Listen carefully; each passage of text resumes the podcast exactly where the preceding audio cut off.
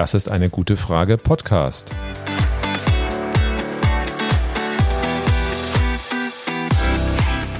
Der Podcast zur Klimakrise. Und zur Energierevolution. Von Cornelia. Und Volker Quaschning.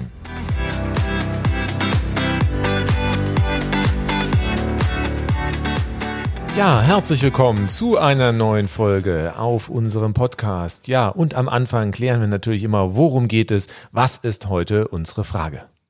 Herzlich willkommen auch von mir. Und die Frage ist heute, schaffen wir 2021 die Kurve in der Klimakrise? Und ich glaube, wir haben enorme Chancen, die Kurve bei der Klimakrise zu schaffen. Und wir werfen heute ein Schlaglicht auf einige Highlights von 2020 und machen dann auch einen Ausblick auf 2021. Ja, das ist die letzte Folge für dieses Jahr, sozusagen die Silvesterfolge, natürlich traditionellerweise dann mit Rück- und Ausblick. Und wenn wir auf dieses Jahr zurückblicken, ja, dann dominiert natürlich eins dieses Jahr Corona, Corona und nochmal Corona. Wir waren permanent im Krisenmodus, im Sommer vielleicht ein bisschen weniger. Und ähm, wenn wir dann einfach mal schauen, es gibt viel, viel andere Krisen auch noch, die komplett aus dem Fokus gerückt sind. Und eine der größten Krisen dabei ist natürlich die Klimakrise. Und deswegen werfen wir jetzt einfach nochmal ein paar paar Schlaglichter auf das, was uns hier in dem Bereich 2020 bewegt hat. Schauen wir uns mal die Zeichen des Klimawandels 2020 an. Da waren zum Beispiel die Brände in der Arktis. Insgesamt brannten von Anfang 2019 bis Ende Juni 2020 eine Waldfläche von 11 Millionen Hektar. Das entspricht einer Fläche, die größer ist als Ungarn. Und daran erkennen wir auch, dass sich die Arktis schneller erwärmt als der Rest der Welt. Wenn wir von einer Begrenzung auf die Temperatur von zwei Grad reden, dann ist das in der Arktis leider schon durch. Bis vor kurzem war es mir gar nicht bewusst, dass es überhaupt in der Arktis dramatisch brennen kann. Man denkt immer nur dort an eisbedeckte Flächen. Aber natürlich haben wir dort auch Wälder, die sich bis weit hoch in den Norden ziehen. Irgendwann äh, folgen dann wirklich unbewaldete Flächen. Aber auch da gibt es Bewuchs und all das kann in Flammen aufgehen. Und das ist dieses Jahr wirklich dramatisch passiert. Brände hat es wohl auch schon immer in der Vergangenheit gegeben, aber noch nie in dieser Dimension. Und äh, das ist natürlich dann schon dramatisch und das hat mit der Erwärmung zu tun. Wir haben äh, über Land eine viel, viel größere Erwärmung als über dem Meer. Das Meer hat eine relativ hohe Wärmekapazität und schluckt einen Teil der globalen Erwärmung. In der Arktis tritt sie in voller Wucht zutage und das schon in einer Dimension, die wirklich dort alles verändert, etwas austrocknen lässt durch die Dürre. Und das ist natürlich dann idealer Nährboden, wenn es dann äh, durch Blitze oder auch durch menschliche Auswirkungen dann zu Waldbränden kommt. Und von Mai bis September wurden wirklich gigantische Mengen an Kohlendioxid dadurch auch freigesetzt. Wenn der Wald verbrennt, landet das CO2 in der Atmosphäre und von Mai bis September waren das 59 Megatonnen, also 59 Millionen Tonnen an Kohlendioxid, die durch die Verbrennung der Wälder in der Arktis in die Atmosphäre gelangt sind und das ist etwa ein Drittel von dem Ausstoß der deutschen Industrie. Ja, und das zeigt, dass dort Kipppunkte angestoßen werden. Das heißt, wenn wir den Treibhauseffekt vorantreiben, dass es einfach Ereignisse gibt, die dann den Treibhaus Treibhauseffekt weiter verstärken. Und das bedeutet einfach, wir müssen wirklich so schnell wie möglich die Klimaveränderung in den Griff bekommen, weil wir sonst einfach in Zustände rein geraten, wo uns das Ganze aus der Kontrolle entgleitet. Parallel zu den Bränden hatten wir Rekordtemperaturen in der Arktis. Von Januar bis Mai waren es dort um sieben Grad wärmer als sonst. Die kälteste Stadt der Erde in Sibirien, Verchojansk, meldete im Juni die Rekordtemperatur von 38 Grad.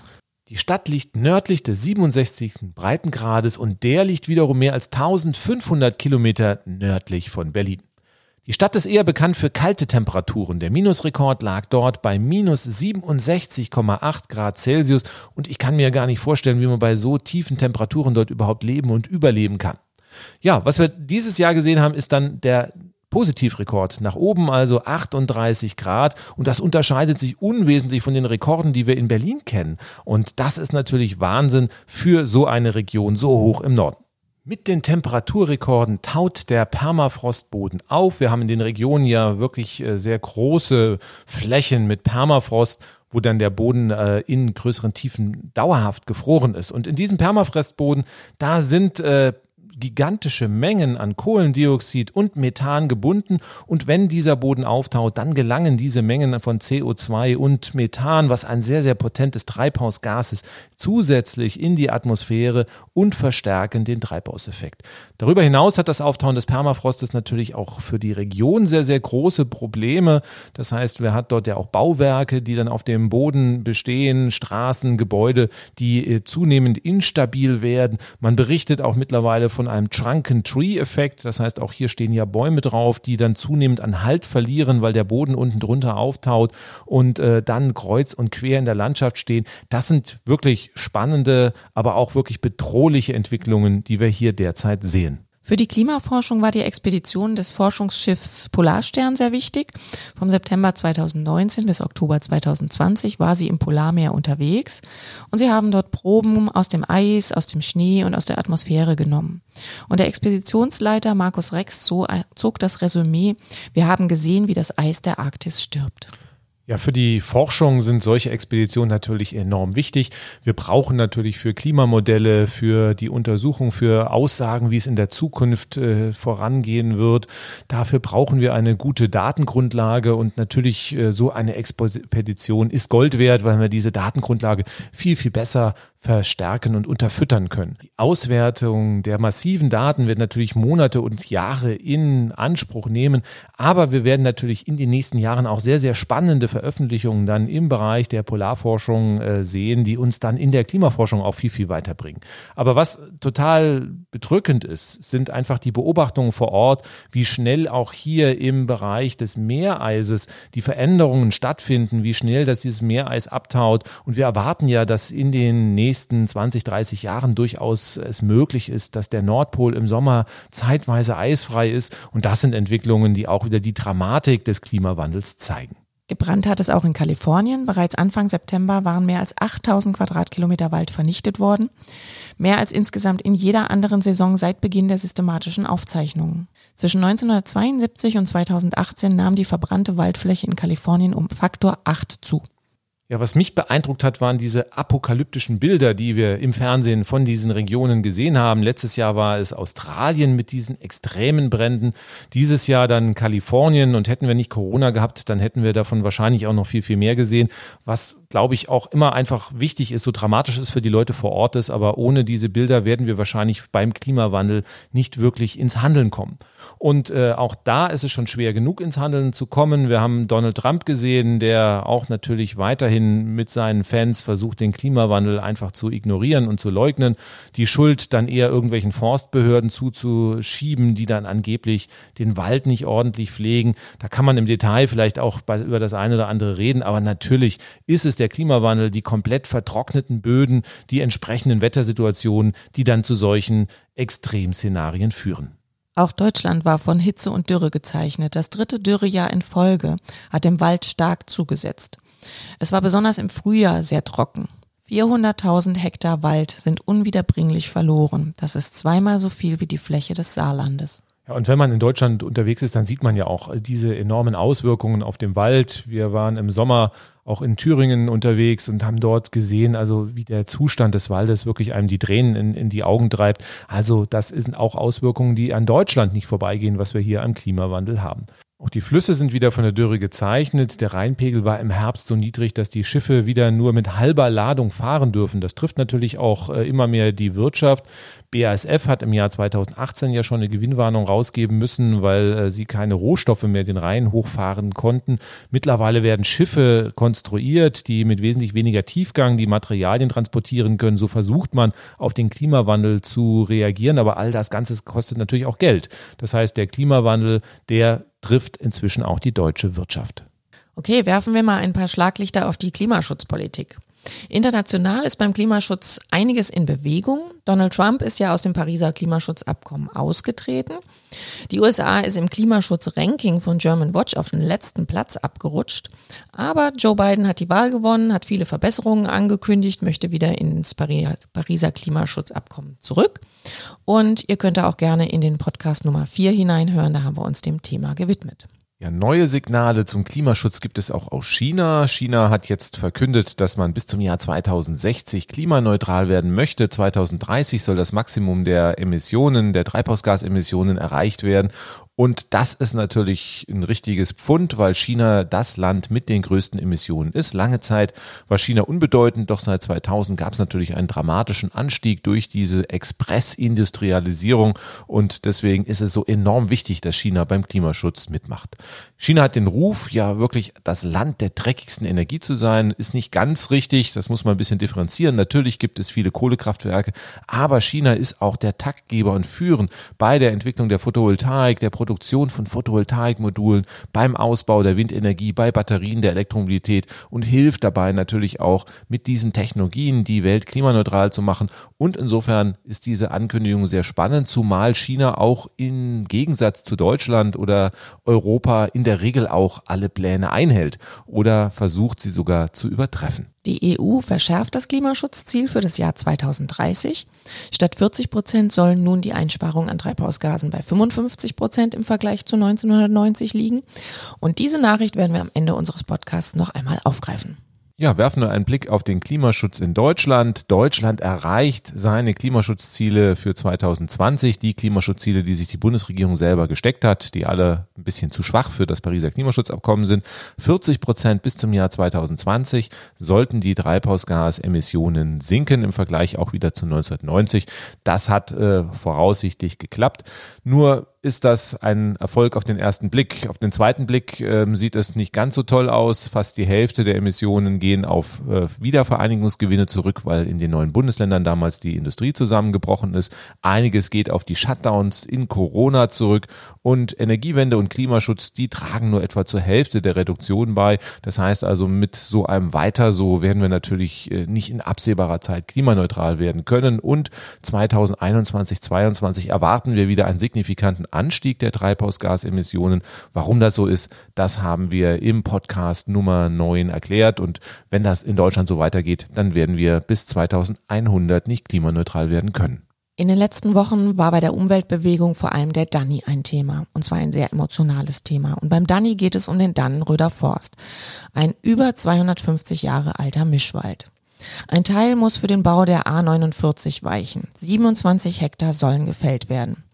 Seit Oktober 2019 wird der Wald von Umweltaktivisten besetzt und jetzt im Dezember 2020 wurde der Wald geräumt. Der Danny ist ein Symbol für eine total ver verfehlte Verkehrs- und Klimaschutzpolitik. Klimaschutz geht nur mit weniger Autos. Mehr Straßen werden mit Sicherheit nicht zur Reduktion des Autoverkehrs führen. Und es ist ein ganz schlechtes Um für die künftige Bundesregierung. Auch die verantwortlichen grünen Politiker in Hessen tragen die Entscheidung zum Danny mit. 2021 wird das Superwahljahr in Deutschland werden. Wir haben Bundestagswahl, wir haben einige Landtagswahlen und da wird natürlich einiges in der Parteienlandschaft und beim Klimaschutz in Bewegung geraten. Die ersten Anzeichen sehen wir natürlich, dass sich etwas verändert, auch schon im kommunalen Bereich. 2020 hat die Klimaliste Erlangen zum ersten Mal es geschafft, hier in den Stadtrat reinzukommen. Sie hat 3,9 Prozent erreicht, 5 Prozent Hürde hat hier nicht gegolten und damit zwei Sitze im Stadtrat geschafft. Und das ist natürlich wirklich faszinierend, dass es, es auch mittlerweile die ersten Klimalisten, die wirklich die Klimaschutzparteien gibt, die gegründet werden und die auch politisch Erfolg haben. Hier in Berlin wurde im August 2020 die Partei Radikal Klima gegründet. Und sie will für die Wahl im Berliner Abgeordnetenhaus kandidieren im September 2021. Und sie stehen für ein klimapositives und sozial gerechtes Berlin. Ja, und manche Leute haben sich über diesen Namen etwas aufgeregt, dieses Radikal. Und wenn man da aber mal im Lexikon guckt, was radikal eigentlich bedeutet. Das bedeutet, gesellschaftliche und politische Probleme an der Wurzel zu greifen und von dort aus möglichst umfassend, vollständig und nachhaltig zu lösen. In Baden-Württemberg hat sich auch eine Klimaliste gegründet, die hier antreten möchte gegen die Grünen natürlich auch. Der Herr Kretschmann ist ja seit langem am Ruder, aber natürlich auch sehr umstritten, da er natürlich eher eine bürgerliche Politik statt eine grüne und Klima- und Umweltschutzpolitik macht. Und deswegen soll hier auch Druck ausgeübt werden und die neue Liste kandidiert dann auch für den 14. März 2021 für die Landtagswahl. Das heißt, wir sehen, es entstehen hier überall Listen, auch auf Bundes Bundesebene ist so etwas äh, in Bewegung. Das liegt einfach daran, dass man äh, bei den Grünen durchaus das Vertrauen verloren hat in den letzten Jahren. Das heißt also, immer wenn die Grünen in der Regierung waren, dann wurden die Erwartungen eigentlich nicht erfüllt. Und beim Klimaschutz, naja, ist es einfach die letzte Chance, die nächste Legislaturperiode. Und da ist es enorm wichtig, dass hier Druck ausgeübt wird. Und das ist die Idee der Listen. Entweder möchte man einziehen oder zumindest mal dafür sorgen, dass die Grünen, weil sie einfach Druck von der grünen Seite auch haben, sich dann bei Koalitionsverhandlungen wirklich nicht bewegen und auch dann die Sachen durchsetzen, die sie sonst vielleicht aufgegeben hätten. Auch die Klimabewegung ist weiter aktiv. Gruppen wie Parents for Future, Scientists for Future und viele andere Gruppen machen weiter erfolgreich Druck auf die Politik. Die Bewegung ist gefestigt und hat sich trotz Corona weiter vernetzt, hat auch viele Aktionen im Internet gemacht und ist noch besser organisiert.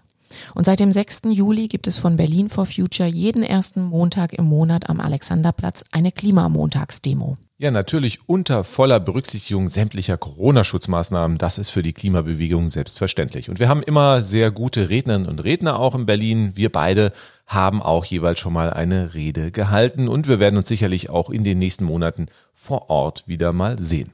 Ja, ein geplantes Großereignis musste 2020 wegen Corona abgesagt werden. Olympia 2020 war geplant. Hier sollten im Olympiastadion eine Großveranstaltung zum Klimaschutz durchgeführt werden. Das musste leider gecancelt werden. Dafür arbeiten andere Organisationen weiter. Ein sehr volkversprechender Ansatz ist der von German Zero. German Zero wurde 2019 gegründet und Ziele sind, die Klimaneutralität von 2035 zu erreichen. Klimaneutralität soll als Staatsziel ins Grundgesetz, äh, das heißt, es soll dort verankert werden und die Gesetze, die wir haben, sollen auch auf das 1,5 Grad Ziel des Pariser Klimaschutzabkommens angepasst werden.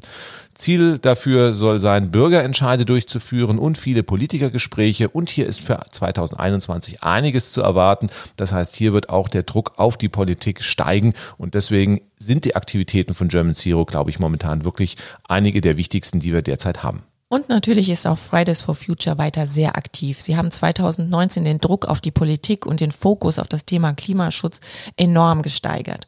2020 standen sie auch vor dem Problem Corona. Sie haben die Schutzmaßnahmen voll mitgetragen und äh, mussten viele, viele Veranstaltungen aufs Internet verlagern. Noch im Januar vor den Corona-Einschränkungen hat Fridays for Future mit Demonstrationen bei Siemens für eine große Aufmerksamkeit gesorgt und das Ganze ins öffentliche Bewusstsein gebracht. Siemens möchte einen Teil der Ausrüstung für eine Kohlemine in Australien liefern und in Australien hatten wir ja die verheerenden Waldbrände 2019.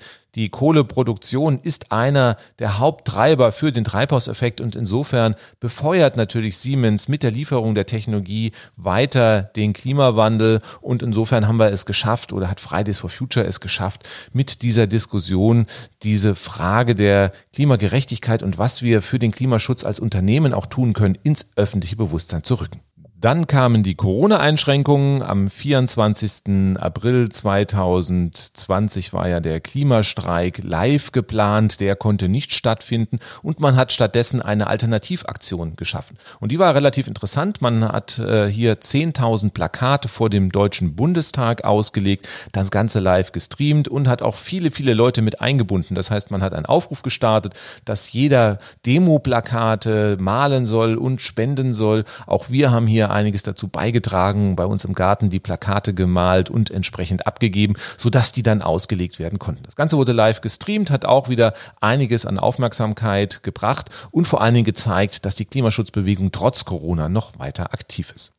Dann wurden die Corona-Einschränkungen wieder etwas gelockert. Am 25. September war ein Klimastreik angesetzt. Der konnte dann wieder live stattfinden. Das heißt, wir haben also hier in ganz, ganz vielen Städten Demonstrationen gehabt vor Ort. Leider hat der Wettergott nicht mitgespielt. Es hat wirklich in vielen Städten in Strömen geregnet. Ja, wir waren in Konstanz. Ich habe dort dann bei der Klimademo eine Rede gehalten und es war wirklich faszinierend zu sehen, wie gut die junge Generation es wieder geschafft hat, zu mobilisieren, wie viele Leute vor Ort waren und wie dieses Thema trotz Corona immer noch in den Köpfen und vor allen Dingen in den Herzen aktiv ist. Okay, schauen wir doch mal, wie die Energiewende bei uns im Jahr 2020 gelaufen ist. In Deutschland ist bei der Energiewende eigentlich nicht viel passiert. Die Politik hat praktisch alles weiterlaufen lassen, obwohl das Energiewendetempo für den Klimaschutz viel zu langsam ist. Die letzten Monate wurde die EEG-Novelle verhandelt. Mit der man das Tempo bei der Energiewende hätte steigern können. Doch auch hier ist kein echter Wille für wirksamen Klimaschutz zu spüren. Die Ausbauziele für erneuerbare Energien sind so gering, dass Deutschland aus eigener Kraft niemals wie versprochen bis 2050 klimaneutral werden kann. Das haben wir in unserer Podcast-Folge Nummer 9 näher erläutert. Da könnt ihr nochmal reinhören.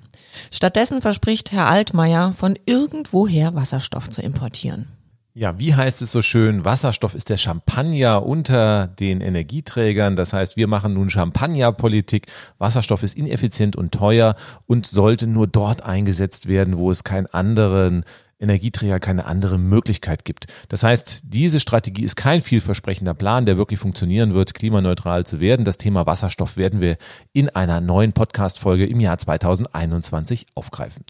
Ja, stattdessen sieht der Ausbau der erneuerbaren Energien nicht so doll aus der Motor der Energiewende ist ja die Windenergie. Und der Windenergieausbau, der ist in Deutschland wirklich katastrophal eingebrochen. 2020 ist ein neues Rekordjahr, ein Negativrekordjahr. Das heißt, wir werden sehr, sehr wenig zubauen. Es gibt keine wirklich sinnvolle Anschlussregelung bislang für Altanlagen. Das heißt also, hier gibt es stattdessen irgendwelche Abstandsregeln, die es sehr, sehr schwer machen, Altanlagen überhaupt weiterlaufen zu lassen, die Standorte neu zu erschließen. Und wir befürchten sogar, wenn diese Politik der Ver Verhinderung des Ausbaus erneuerbarer Energien, der Windenergie vor allen Dingen so weitergeht, dass sogar in den nächsten Jahren einen Rückbau von Windkraftanlagen erleben werden oder erleben könnten, dann würde dann die Stromerzeugung aus Windkraft in Deutschland sogar zurückgehen. Und das ist natürlich gar kein gutes Zeichen und auch überhaupt gar kein Plan, wie dann Klimaschutz funktionieren sollte. Bei der Photovoltaik sieht es ein bisschen positiver aus. Die Preise für Photovoltaikmodule sind sehr stark gefallen in den letzten Jahren, vor allen Dingen durch die Aktivitäten in China. Und ähm, deswegen gehen die Installationszahlen wieder nach oben. Erstmal seit 2012 haben wir wieder 5 Gigawatt etwas übertroffen. Das ist immer noch nicht hoch. 2012 hatten wir 7,5 Gigawatt. Das heißt, wir sind immer noch unter den Werten von 2010, 11, 12. Aber es ist zumindest mal ein Hoffnungsschimmer. Für das Pariser Klimaschutzabkommen bräuchten wir eigentlich viermal so viel. Also insofern sind wir da auch noch weit äh, entfernt. Und mit dem EEG hat bislang die Politik versucht, auch die äh, Mengen zu drücken. Und auch in der neuen EEG-Novelle äh, ist nicht wirklich etwas drin, dass wir da Steigerungen erwarten könnten. Der Energiekonzern ENBW hat erstmals in Deutschland eine große Photovoltaikanlage ohne Förderung gebaut. Die Anlage hat eine Leistung von 187 Megawatt, ist 164 Hektar groß und steht nördlich von Verneuchen bei Berlin. Diese Anlage wird Strom für über 40.000 Haushalte liefern und zeigt, dass Solarenergie inzwischen sogar billiger ist als Strom aus Kohle- und Gaskraftwerken und damit eine schnelle Energiewende auch problemlos zu bezahlen wäre. Ja, man müsste nur wollen, dann könnte man in Deutschland auch eine schnelle Energiewende machen. Und wenn man will, was dann alles funktioniert, das sieht man derzeit beim Tesla-Werk in Grünheide. Am 12. November 2019 wurde verkündet, dass dort ein Tesla-Werk gebaut werden soll. Schon Anfang 2020 war dann Baubeginn und ab Juli 2021 sollen die ersten Autos vom Band rollen. 2022 soll die Produktion auf bis zu 500.000 Elektroautos hochgefahren werden und bis zu 40.000 Arbeitsplätze Plätze sollen insgesamt geschaffen werden. Also da sehen wir, es geht durchaus, wenn man will. Schade nur, dass wir in Deutschland so etwas nicht voranbringen und äh, in diesem Tempo hier Klimaschutz und Energiewende machen, dass wir dafür dann auch noch amerikanische Konzerne brauchen. Viele Menschen sind ja beim Klimaschutz frustriert und regelrecht hoffnungslos. Dabei zeigen doch viele Entwicklungen, dass wir durchaus gute Chancen haben, im nächsten Jahr die Trendwende einzuleiten. Bei der Elektromobilität hat die Trendwende bereits begonnen und wird im nächsten Jahr erheblich noch an Dynamik gewinnen. Die Zulassungszahlen für E-Autos sind geradezu explosionsartig nach oben geschossen. Im November 2020 wurden 29.000 echte E-Autos zugelassen. In den Zahlen sind die Hybridautos noch nicht mit drin, die ja für den Klimaschutz auch eher so eine Mogelpackung sind. Das sind satte 523 Prozent mehr als noch im Vorjahr und damit liegt der Anteil von E-Autos immerhin schon bei rund 10 Prozent. Die deutschen Automobilhersteller, die kommen mit immer mehr massentauglichen Elektromobilen auf den Markt. VW beispielsweise mit dem ID3, der ID4 soll nächstes Jahr folgen, der noch vielversprechender sein soll. Ja, und auch Tesla hat beim Battery Day gezeigt, dass hier einiges zu erwarten ist. Tesla möchte bis 2024 die Energiedichte der Akkus um 50 Prozent erhöhen. Das heißt also, man kann entweder mehr Akkus ins Auto packen, die Reichweite erhöhen oder mit der gleichen Menge an Batterien entsprechend weiterkommen. Das ist gut für die Ökologie und auch in puncto Ökologie passiert noch viel mehr. Das heißt, man reduziert die Menge an Kobalt, man arbeitet an kobaltfreien Batterien und hier wird sich der ökologische Fußabdruck des Autos auch deutlich verbessern. Das ist ein Punkt, den wir im Podcast Folge Nummer 8 bei uns ja auch aufgegriffen haben. Ja, und mit den Fortschritten bei der Batterietechnologie erwarten wir auch deutlich günstigere Batteriepreise. Das heißt, eine Halbierung der Batteriepreise in zehn Jahren ist durchaus möglich. Und damit werden dann auch Elektroautos ohne Förderung preiswerter sein als Verbrenner. Und das wird natürlich dann diese Dynamik ganz weit nach oben treiben. Das heißt, die ganzen Leute, die jetzt momentan rumkretzen, auf das Elektroauto hetzen und irgendwie sich überhaupt gar nicht vorstellen können, dass sich hier etwas verändert, die werden sich in wenigen Jahren die Augen reiben, weil wir einfach da eine ganz andere Welt haben werden. Es gibt den Preisverfall bei den Elektroautos, der erstmal sehr gut ist, aber wir müssen natürlich die Zahl der Autos deutlich reduzieren und hier haben wir nochmal einen weiteren Hoffnungsschimmer am Horizont, das sind die selbstfahrenden Autos. Das heißt, äh, wenn diese in großen Stückzahlen auf den Markt drängen, dann werden die natürlich den Individualverkehr zurückdrängen. Man braucht dann gar nicht mehr das neue Auto und in zehn Jahren wird wahrscheinlich die Kombination einfach öffentlicher Verkehr, wir müssen die Radwege ausbauen und wir werden dann die selbstfahrenden Autos haben, die dann wirklich das äh, Individualauto verdrängen und da sind wirklich Entwicklungen derzeit angestoßen, die man nicht mehr aufhalten kann und die in den nächsten Jahren im Verkehrsbereich wirklich eine dynamische Veränderung auslösen werden. Der Schlüssel für wirksamen Klimaschutz liegt in den extrem gefallenen Preisen für Solarstrom. Bei Großprojekten sind die Preise zwischen 2012 und 2020 auf ein Fünftel gefallen. Im Jahr 2020 erhielt in Abu Dhabi eine Photovoltaikanlage bei einer Ausschreibung den Zuschlag, die ab 2022 Strom für 1,35 US-Cent pro Kilowattstunde liefern soll. Ja, und das ist schon irre. Solarstrom für rund ein Eurocent pro Kilowattstunde. Dafür kriegt man beim Kohlekraftwerk nicht mal die Kohle eingekauft oder beim Atomkraftwerk den Brennstoff oder bei Gaskraftwerken. Ja, da brauchen wir gar nicht über den Betrieb von solchen Kraftwerken reden, der noch viel, viel teurer ist. Das heißt, die Solarenergie unterbietet hier die klassischen Kraftwerke inzwischen um Größenordnungen. Das heißt, Ölförderländer wie Abu Dhabi setzen auf Solarstrom, nicht weil sie das Klima schützen wollen, sondern weil es einfach viel, viel billiger ist als Strom mit ihrem kostengünstigen Erdöl, was sie ja praktisch vor der Haustür für umsonst haben, zu erzeugen. Und das ist natürlich eine super, super spannende Entwicklung. So, nun kommen die Kritiker wieder sagen, ja, das ist ja ganz nett, aber was macht ihr denn nachts? Da haben wir doch bislang Kohle- und Gaskraftwerke und die braucht ihr ja immer noch, um über die Nacht zu kommen. Und auch hier haben wir eine zweite spannende Entwicklung. Im Jahr 2020 hat in Indien eine Photovoltaikanlage bei einer Ausschreibung für gesicherte Leistungen gewonnen für einen Preis von 5,2 Euro Cent pro Kilowattstunde. Das heißt gesicherte Leistung. Diese Photovoltaikanlage muss tags und nachts Strom liefern. Wie macht man das? Hier soll also neben der Photovoltaikanlage ein Batteriespeicher installiert werden und die Photovoltaikanlage in Kombination mit Batteriespeichern hat in einer offenen Ausschreibung Kohlekraftwerke ausgestochen. Das heißt also nicht nur der Solarstrom an sich ist günstiger, sondern der Solarstrom mit Speicher im Hintergrund kann mittlerweile gegen Kohlekraftwerke konkurrieren und da wird natürlich hier in den nächsten Jahren viel passieren in Indien und das ist natürlich für mich wirklich der Hoffnungsschimmer für den Klimaschutz, weil wenn es sich rechnet, Klimaschutz zu machen und man gar keine Chance mehr hat, mit klassischen fossilen Kraftwerken zu konkurrieren, dann wird sich das auch sehr, sehr schnell durchsetzen. Und auch aktuelle Umfragen in Deutschland geben Hoffnung für mehr Klimaschutz. Viele haben den Eindruck, dass die Deutschen die für den Klimaschutz enorm wichtige Windenergie nicht haben wollen. Im ganzen Bundesgebiet knickt die Politik vor den Windkraftgegnern ein und in Bayern wurde mit der 10H-Regel der Windkraftausbau völlig abgewürgt, was wir ja in unserer Podcast-Folge Nummer 5 besprochen haben. Dabei ist es hier eine Minderheit, die den Windenergieausbau blockiert. 79 Prozent der Bevölkerung halten Windkraftausbau für eher wichtig oder sehr wichtig. Mehr als 80 Prozent würden sogar Windkraftanlagen im Wohnumfeld akzeptieren. Wenn unsere Politik im nächsten Jahr nicht länger vor einer Minderheit den Schwanz einzieht, dann können wir auch den Windenergieausbau in Deutschland wieder in Schwung bringen. Ja, und diese Veränderungen im Bewusstsein sind durch die Aktivitäten von Fridays for Future ausgelöst worden. Wir hatten ja im 2019er Jahr diese intensive Berichterstattung über den Klimaschutz, die permanent in den Medien zu beobachten war. Und das hat bei den Leuten natürlich was verändert. Das heißt, man hat verstanden, es gibt ein Problem. Man hat verstanden, dass man auch handeln muss. Und es gibt mittlerweile auch die Bereitschaft.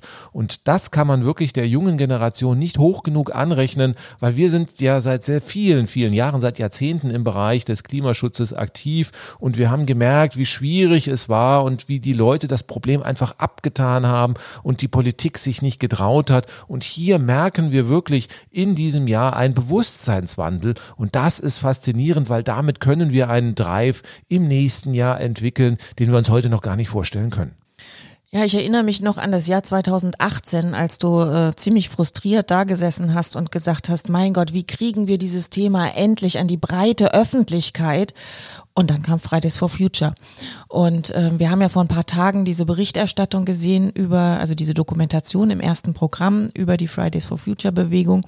Und obwohl wir ja praktisch ja das unterstützt haben, hatten wir natürlich trotzdem nicht so extremen Einblick in die in die Bewegung.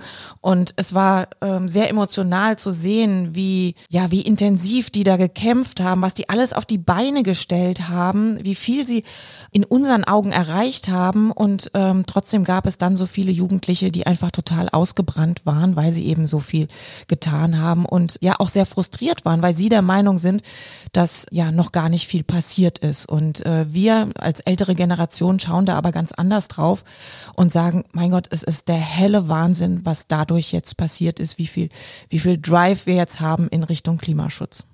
Ja, Klimaschutz ist kein 50-Meter-Sprint, sondern ist ein Marathon. Und deswegen brauchen wir einfach auch den langen Atem, der sich über Jahre dann auch hier durchhält. Ja, und was wir eigentlich gesehen haben im Jahr 2019, dass wir es wirklich endlich mal geschafft haben, loszulaufen. Und wir haben natürlich einen Veränderungsprozess. Und natürlich können wir nicht erwarten, dass innerhalb von ein paar Wochen die Politiker, die jetzt in führender Position sind, sagen, oh ja, Mist, wir haben die letzten Jahrzehnte eigentlich nur eine blöde Politik gemacht. Ähm, wir sehen das jetzt ein und machen plötzlich was ganz anderes. Das geht natürlich so nicht. Man muss auch das Gesicht wahren. Aber wir sehen, dass Prozesse angestoßen werden. Überall verändert sich etwas. Wenn man mit Managern von großen Unternehmen reden, die haben einen vorher ausgelacht, naja, komm, lass uns mal Business machen und äh, ihr Klimaschützer, ihr könnt ja mal irgendwie so nebenbei sonntags äh, was Kleines verändern. Und mittlerweile sind auch wirklich die großen Unternehmen nachdenklich. Man versucht dort etwas zu verändern und in der Politik passiert einiges. Wir haben hier Veränderungen in Europa mit dem Green Deal, den man vor zwei, drei Jahren so noch gar nicht für möglich erachtet hat. Und auch in Deutschland wird im Jahr 2021 bei der Bundestagswahl viel, viel mehr passieren, als wir uns heute noch vorstellen können.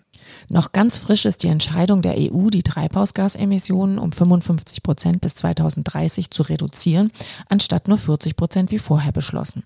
Und viele sind damit nicht zufrieden in der Klimabewegung, aber das wird mehr verändern, als wir uns das heute vorstellen können. Schauen wir uns doch mal Deutschland an. Deutschland hat überhaupt gar keine Idee, wie man die eigenen selbstgesteckten Klimaschutzziele für 2030 erreichen möchte. Die CO2-Emissionen werden in den nächsten zwei Jahren erstmal nach oben gehen, statt nach unten. Und da muss man dann enorm nachschärfen, sowieso schon. Und nun kommen nochmal 15 Prozent Einsparungen on the top oben drauf. Die muss natürlich irgendjemand in Europa erbringen. Und natürlich Deutschland als größter Klimasünder natürlich muss da mit dabei sein. Das heißt, wir werden unsere 2030er Ziele auch nochmal deutlich nachschärfen müssen. Und da muss natürlich bei der nächsten Bundestagswahl was passieren. Also selbst eine konservative Regierung muss hier kräftig nachlegen beim Klimaschutz. Und da werden wir eine intensive Diskussion im nächsten Jahr darüber haben. Und das wird natürlich auch wirklich einiges bewegen und dann auch wirklich das Ruder rumreißen, das Tempo forcieren. Und da bin ich wirklich mal gespannt, was wir da alles erreichen können. Wir müssen dafür sorgen, dass die Politik erkennt, dass die breite Mehrheit Klimaschutz möchte und auch bereit ist, die nötigen Veränderungen mitzutragen. Also nervt auch eure Abgeordneten. Es gibt Bürgersprechstunden. Geht hin, unterstützt äh, German Zero, macht vielleicht auch mit bei Schwarm for Future. Da geht man auch zusammen mit mehreren zu den Abgeordneten. Macht mit bei der Energiewende und beim Klimaschutz. Und in den Kommentaren zu unserem Podcast haben wir immer wieder die Bitte, dass wir mehr Anregungen, mehr Anleitungen für eigene Handlungsoptionen geben sollten. Diese haben wir eigentlich immer in diese Podcast-Folgen mit eingebaut. Und die vorletzte Folge ging um die Photovoltaik. Das heißt, hier war die Anleitung, wie man eine eigene Photovoltaikanlage bauen kann, was man dafür tun muss. Also macht euer Dach voll. Ja, nehmt den Zug oder den Nachtzug anstatt den Flieger. Es wurde ja gerade beschlossen, dass es in naher Zukunft neue tolle Nachtzugstrecken geben soll. Man könnte meinen, dass die Politik unseren Podcast zum Fliegen gehört hat oder unser Video über das Nachtzugfahren gesehen hat. Schafft das Auto ab oder fahrt wenigstens elektrisch, nutzt das Fahrrad und den öffentlichen Verkehr. Da können wir im Verkehrsbereich relativ viel machen. Überdenkt euren Konsum, ob ihr wirklich alles braucht und unterstützt Unternehmen, die heute schon nachhaltig und ethisch produzieren. Den Klimaschutzhebel, den ihr durch die Reduktion des Fleischkonsums habt, ist auch enorm.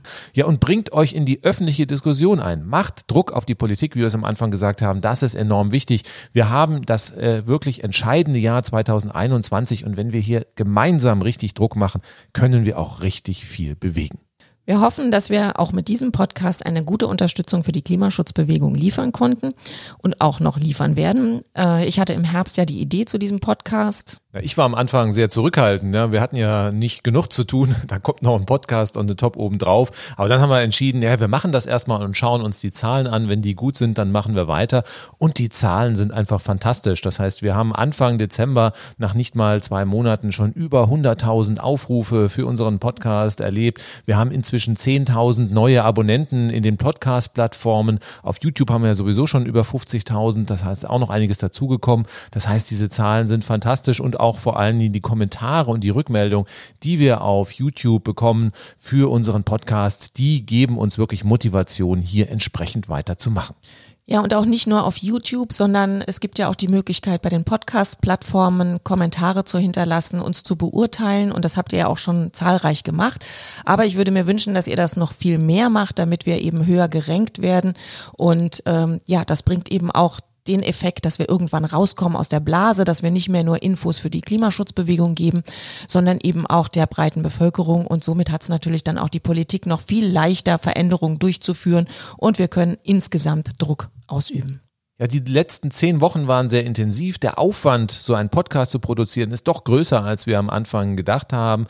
Deswegen müssen wir auch erstmal durchschnaufen. Das heißt, wir haben heute die letzte Folge hier für dieses Jahr. Nächste Woche ist ja auch Weihnachten.